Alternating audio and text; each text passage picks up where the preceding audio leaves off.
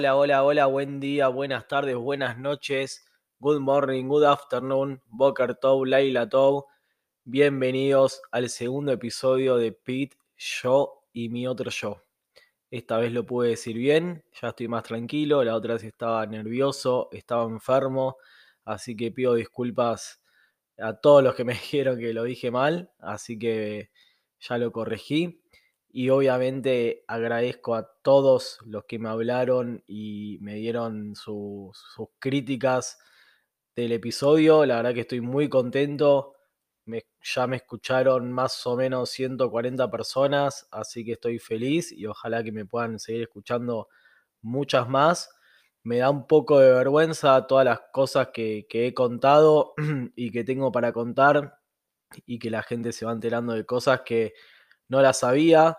Así que, bueno, vamos a seguir animándonos a más. Así que de verdad, muchas gracias.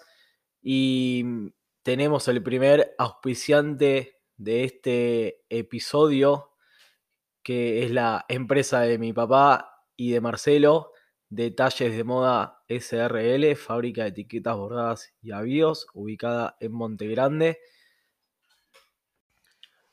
Tuve la suerte de haber trabajado con ellos y aprendí muchísimo, así que siempre les voy a estar agradecido.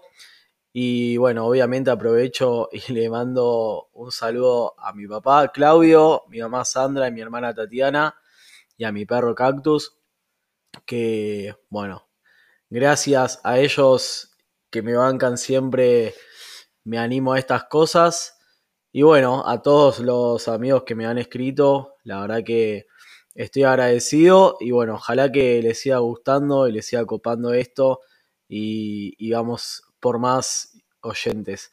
Así que bueno, con esto empieza el segundo episodio de Pete, yo y mi otro yo.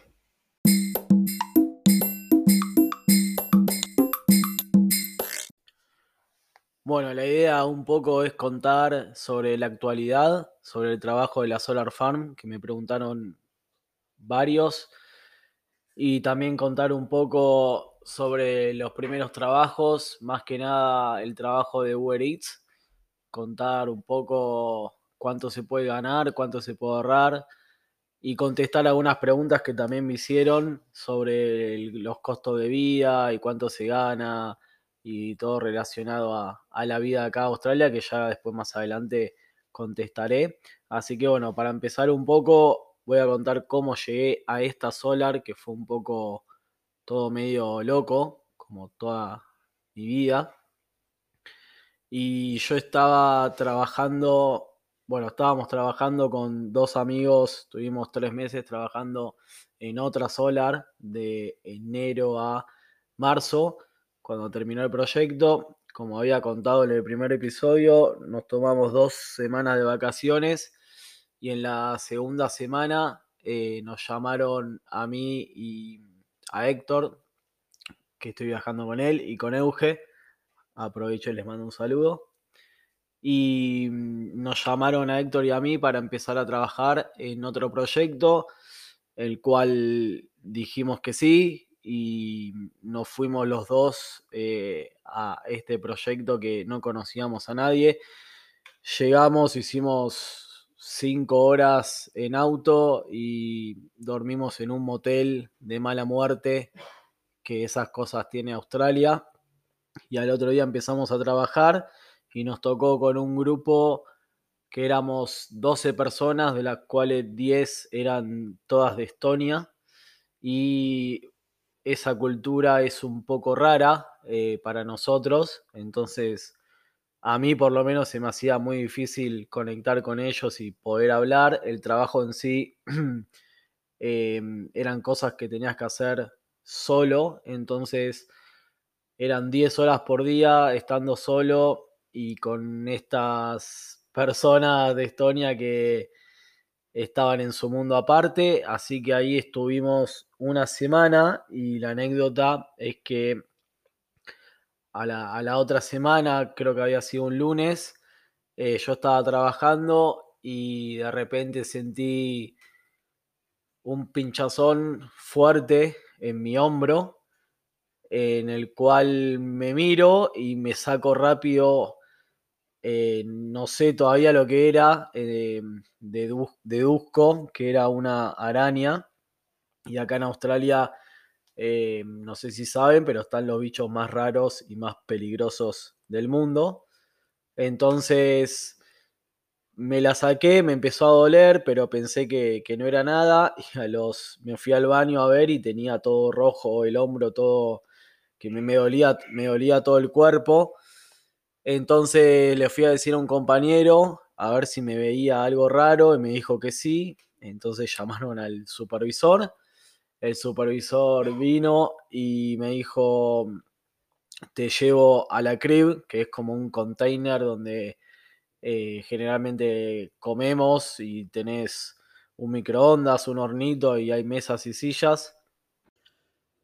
Entonces el supervisor me dijo que me quede ahí, me trajo una bolsa de hielo y me quedé ahí una hora más o menos. Justo era el, horario del almuerzo.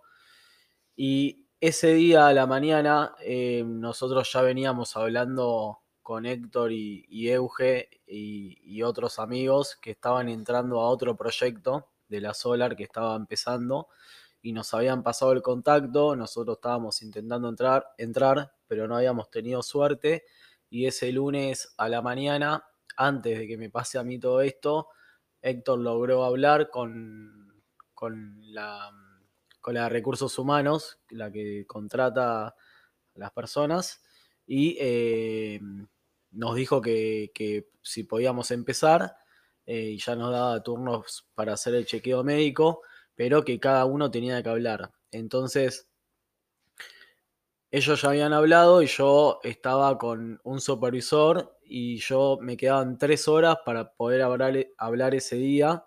Eh, y si no, yo iba a perder la oportunidad de poder entrar con ellos y seguramente iba a poder entrar, pero más adelante. Entonces, a todo esto yo estaba medio asustado porque vino el jefe de, la Solar y me vio el hombro y me, empezó a dibujar el hombro. Me dijo, bueno, seguramente o hay chances de que sea la araña, la roja, la más peligrosa, la que te mata. Y obviamente eh, pensé todo lo peor y me dijo, quédate tranquilo, ahora vas al hospital. Y bueno, si es algo grave, te van a ayudar. Eh, todo esto en inglés y yo, si ya me cuesta hablar eh, normalmente el inglés, imagínense en estado de shock. Bueno, por suerte ahí em, lo llamaron a, Héctor y me llevó, se fue del trabajo y, estábamos yendo ahí al hospital. Y en ese lapso aproveché y pude llamar a la de recursos humanos del otro proyecto eh, para ya concretar em, para entrar al otro trabajo y bueno, eh, lo pude hacer, así que una vez que hice eso, entré al hospital.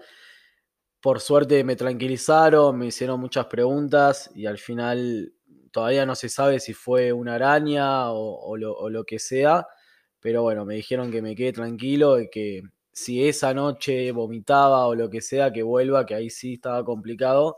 Por suerte esa noche no vomité, así que eh, al otro día no fui a trabajar. Al otro día yo ya tenía decidido que no quería trabajar más en este proyecto porque la estaba pasando mal y no me veía trabajando muchos meses en ese lugar.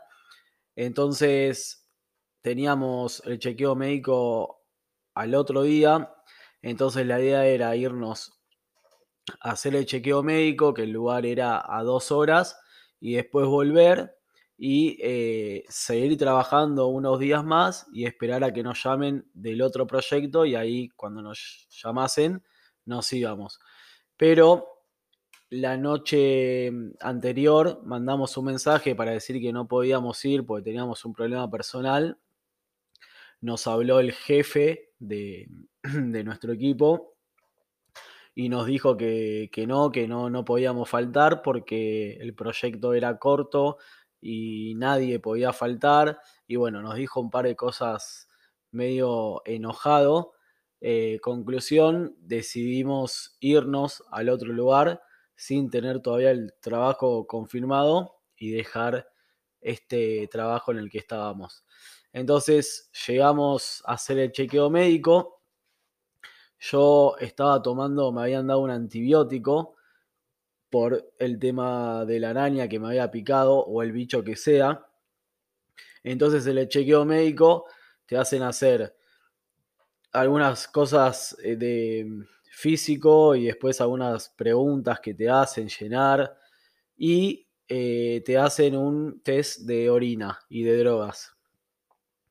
Obviamente yo no tenía ningún problema con nada porque estaba limpio de todo, eh, hace mucho que no salía y obviamente que, estaba tranquilo. Entonces cuando entrego el test de, orina, el frasquito, sale positivo y la médica me dice, eh, vos estás tomando heroína, el cual yo le digo que no, que es imposible, que yo no estaba tomando nada, ni heroína, ni cocaína, ni todo lo que termine en INA. Pero yo había firmado, bueno, yo le digo, no, no puede ser. Y ella me dice, estás tomando un medicamento. Y yo obviamente no le entendí y le dije que no. Y me hizo firmar un papel en el cual yo le decía que no, porque yo le estaba pidiendo que me lo haga de nuevo, porque era imposible que me dé positivo. Entonces me lo hace de nuevo y me da positivo de nuevo. Me dijo, bueno, esto lo voy a tener que mandar a un estudio. Obviamente no pasás el chequeo médico, en el cual a, mí se me vino el mundo abajo porque no entendía nada. Entonces eh, lo llamo a mis amigos para que me ayuden a explicarle a la, médica de que yo estaba tomando un medicamento. Entonces se se lo explica y la médica enojada, obviamente, me dijo, pero yo te acabo de preguntar hace cinco minutos si estabas tomando un medicamento y me dijiste que no. Y está firmado. Y claro, yo no la había entendido. Entonces, bueno, le explicaron que yo no la había entendido porque estaba nervioso. Bueno, ahí primero ella se negaba y me decía que no podía hacer nada. Pero bueno, después me vio que tenía una cara de sufrimiento importante y que yo ya estaba pálido a punto de, de desmayarme. Le di un poco de pena, calculo. Entonces, bueno, me dijo que me quede tranquilo, que ahí iba a hablar con su superior. Y bueno, fue a hablar y obviamente me pidió el remedio. Yo por suerte tenía la caja y todo, el comprobante. Así que se los mostré y, y obviamente entendieron que era por eso que me estaba dando positivo.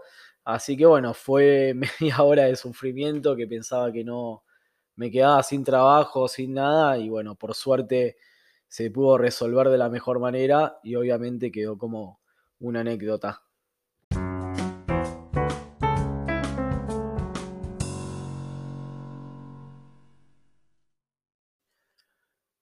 Bueno, después de esta linda experiencia, llegamos a Wellington, en el cual no sabíamos cuánto tiempo íbamos a estar sin trabajar entonces desde el primer día empezamos a buscar casas y la tarea no estaba fácil porque éramos muchas personas eh, viendo casas.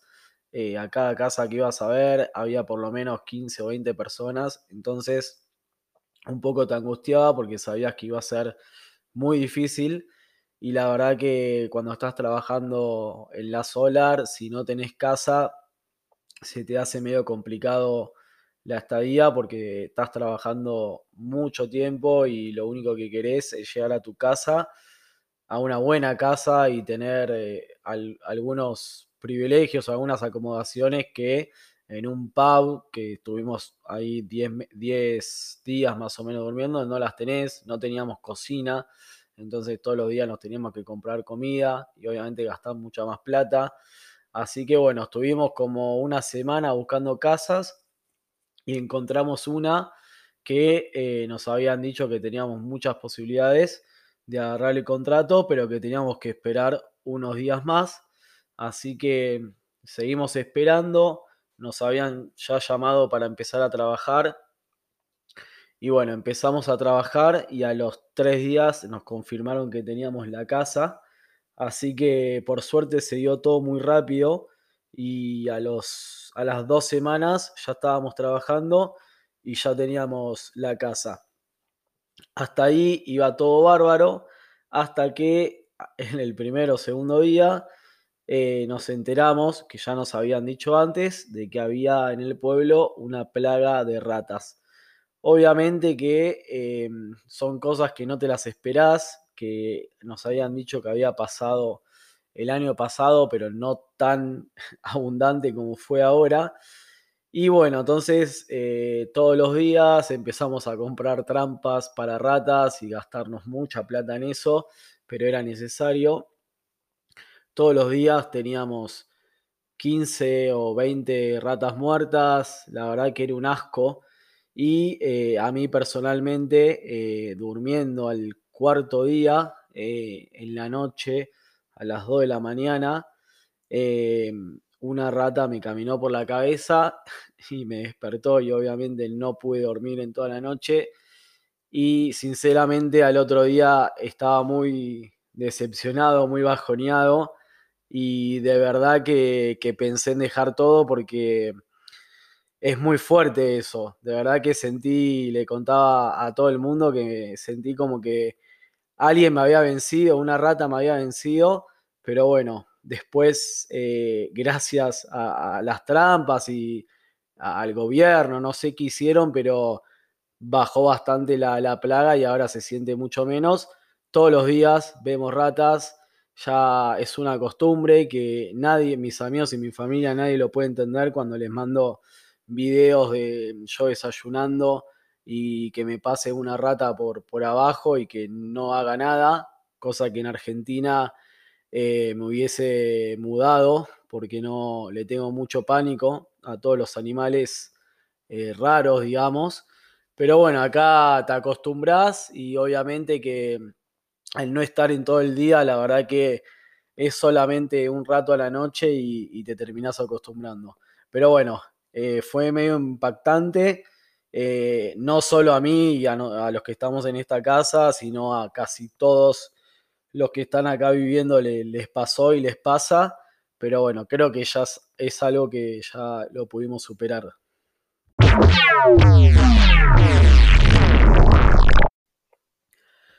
Bueno, la idea era hablar un poco sobre los trabajos que, tuve y, los pros y la contra y los trucos, que la verdad puedo contar muchas cosas sobre el Uber, eh, también obviamente cómo conseguir acá el trabajo en la Solar, pero primero quiero contestar las preguntas que, se tomaron la molestia de hacérmelas, así que voy a ir contestando eh, y después obviamente si me queda tiempo eh, cuento sobre, sobre lo otro y si no lo contaré en el próximo episodio.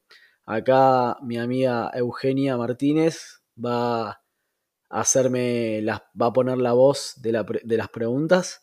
Así que ahora voy a ir contestando con todo lo, que, lo que yo sé y mi experiencia sobre estas cosas. Melissa pregunta, ¿cuáles son los costos para vivir, comida, etcétera?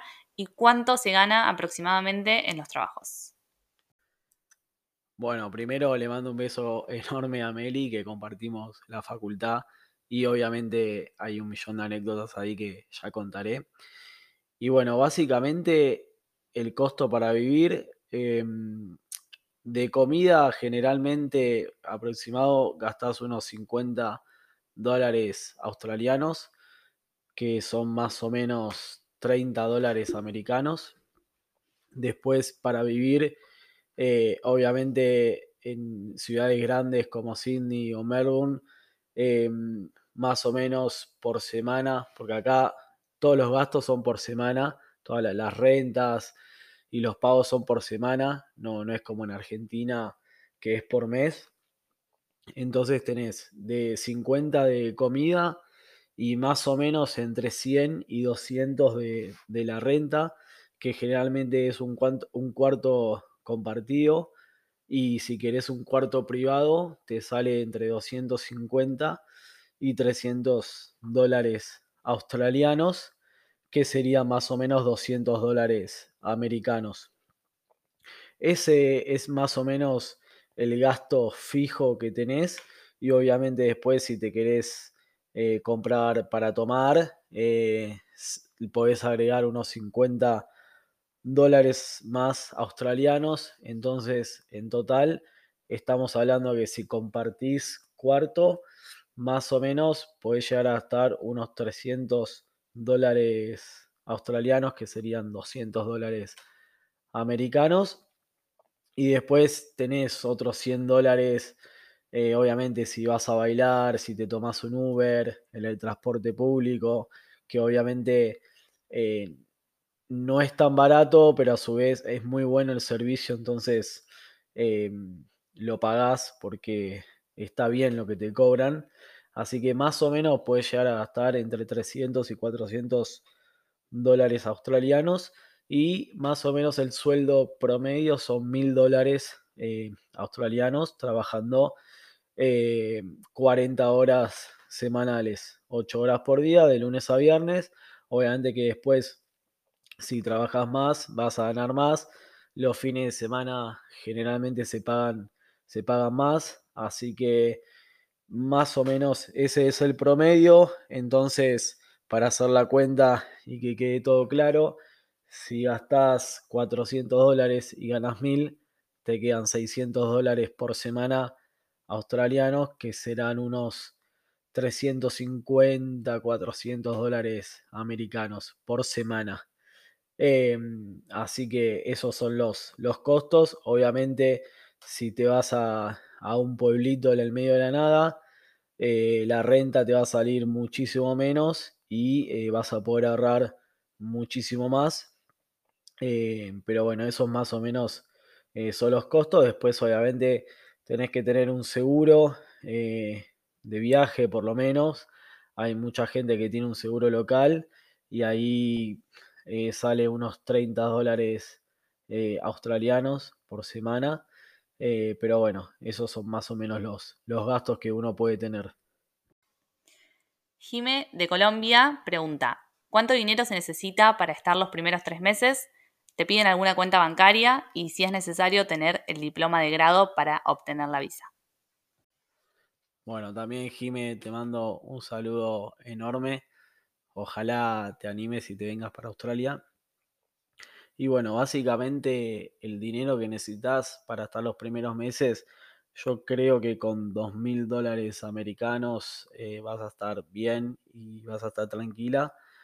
Como le digo a todos, eh, de verdad que a la semana o a las dos o tres semanas como mucho, si realmente tenés ganas y querés, eh, conseguís un trabajo aunque sean pocas horas, pero con esas pocas horas ya te pagás lo que es la comida y el alojamiento. Así que con esa plata eh, estás más que bien y no, no vas a tener ningún problema. Y créeme que no la vas a necesitar tocar esa plata. Bueno, salvo que pase el COVID y obviamente que ahí puede ser, pero si está todo normal, eh, con esa plata estás más que bien y después em, te piden una cuenta, te piden demostrar fondos, que son 5 mil dólares em, americanos, eh, si no me equivoco. Em, que eso lo puedes demostrar con varias cuentas bancarias eh, de tus familiares. Eh, tenés varias formas de, de demostrarlo. así que si vos no lo tenés, siempre podés pedir a alguien eh, que no, hay problema.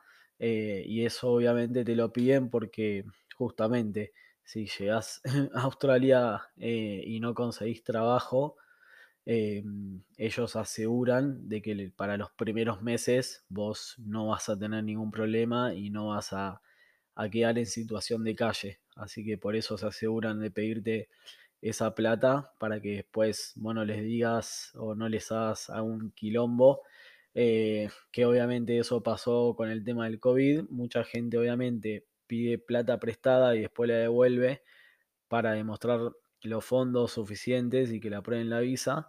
Y obviamente esos después vienen sin plata y si pasa la situación del COVID o otra situación extrema, eh, ahí la gente obviamente está complicada. Por eso eh, se hace esto. Pero no te piden eh, que sea sí o sí tuya. Sí, cuando llegas acá te tenés que abrir una cuenta bancaria, más que nada para, porque en casi todos los trabajos que no te pagan en negro y te pagan correctamente, se hace a través de la cuenta bancaria, así que eso sí lo necesitas. Y con respecto a la carrera universitaria, sí, te piden tres años de carrera, ya sea un terciario, que obviamente son tres años, y si no, tres años de cursada de cualquier carrera de universidad, que son obviamente de más años. Pero esos son los requisitos que, que se piden. Y si tenés eso más el examen de inglés, obviamente puedes aplicar a la Working Holiday y obviamente que hay otras visas como visa de estudiante, visa COVID, que es de hace dos años, em, pero tenés varias opciones para, venir acá. Em, Colombia no tiene eh, Working Holiday, por eso acá hay muchos colombianos con la visa de estudiante, eh, pero realmente que, se puede venir y podés trabajar todas las horas que quieras, que no, no hay ningún problema. Así que ojalá en algún momento te animes y, puedas venir. Aclaro que no tengo ninguna vinculación con este podcast ni lo que se diga en él, solamente vine a leer preguntas. Todos los derechos reservados para Pete, yo y mi otro yo. Bye.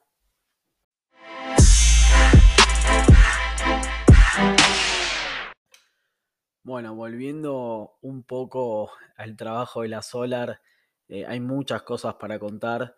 Obviamente que a medida que pasen los episodios iré contando más. Pero la verdad que esta semana me pasó, hace dos días en realidad, que me pusieron un warning, que significa que es una o sea, es un aviso de sanción que te pueden echar. Si vos llegas a los tres warning, te echan de este trabajo. Y la realidad es que siempre viene pasando, y por lo menos desde que estoy yo en este mundo de la solar. Generalmente al mes o a los dos meses que, uno está, eh, la solar es como que ya tiene contratada mucha gente y el proyecto está, terminando, entonces necesitan echar gente. Lo loco es que así como echan, vuelven a contratar gente y yo por lo menos no lo entiendo y con los que estoy nadie lo entiende, pero pasa. Entonces eh, buscan cualquier excusa, eh, ya sea eh, vos siempre tenés que tener los guantes, el casco, los anteojos, toda la ropa adecuada de trabajo. Y si en algún momento pasa un supervisor y te ves sin algo de eso, te puede dar este aviso o te puede echar sin ningún aviso de nada. y bueno, hace dos semanas que vienen echando gente y la verdad que te hace trabajar un poco preocupado porque estás trabajando un poco nervioso y cualquier auto que pasa que pensás que es de un supervisor, te asustás. Y la realidad es que, mm, bueno, nos tocó hace dos días que eh, generalmente vos tenés dos breaks, un break de 10 minutos y otro de media hora. El de 10 minutos siempre es de más, eh, hasta hace unos días que por lo menos mi equipo, pero obviamente que son todos, nos tomamos siempre un poco más y justo un supervisor nos estaba mirando de cerca y bueno, cuando nos fuimos al área de trabajo eh, se bajó el supervisor y a cada uno del equipo nos puso un warning. Así que bueno, esa fue la, anécdota de, esta semana, así que hay que trabajar con cuidado. Eh, es muy loco como echan a gente y después entra otra gente y, así todo el tiempo. Ya estoy acostumbrado yo por lo menos a trabajar en este ambiente porque ya me ha pasado en los otros proyectos. Pero bueno, es algo para desarrollar en otro episodio y contar un poco más sobre el, sobre el trabajo en sí y también obviamente contar un poco cómo se hace para, para entrar en estos trabajos. Eh, y cuánto se puede ganar y, cuánto puedes ahorrar, etc. Bueno, este episodio ha llegado a su fin. La verdad que podría seguir hablando, pero bueno, voy a empezar a hacerlos un poco más cortos, así puedo grabar más episodios. Em, le mando un saludo especial a Gerba, que es el personaje más famoso de todas las Solars que hay en Australia. Un saludo a Pepe, que está compartiendo la habitación conmigo. Y bueno, ya iré, iré mandando más saludos a todos. Así que bueno, de verdad, muchas gracias a todos los que se toman el tiempo de escucharme y de querer seguir conociéndome un poco más y saber más cosas de Australia. Así que después en el Instagram voy a volver a, consultar más cosas que, quieran saber y todo lo que tengan para decirme o consultas o lo que sea, ya saben dónde ubicarme, arroba History en Instagram. Así que bueno, espero que les haya gustado y nos veremos en el próximo episodio de Pit, yo y mi otro yo. Saludos para todos.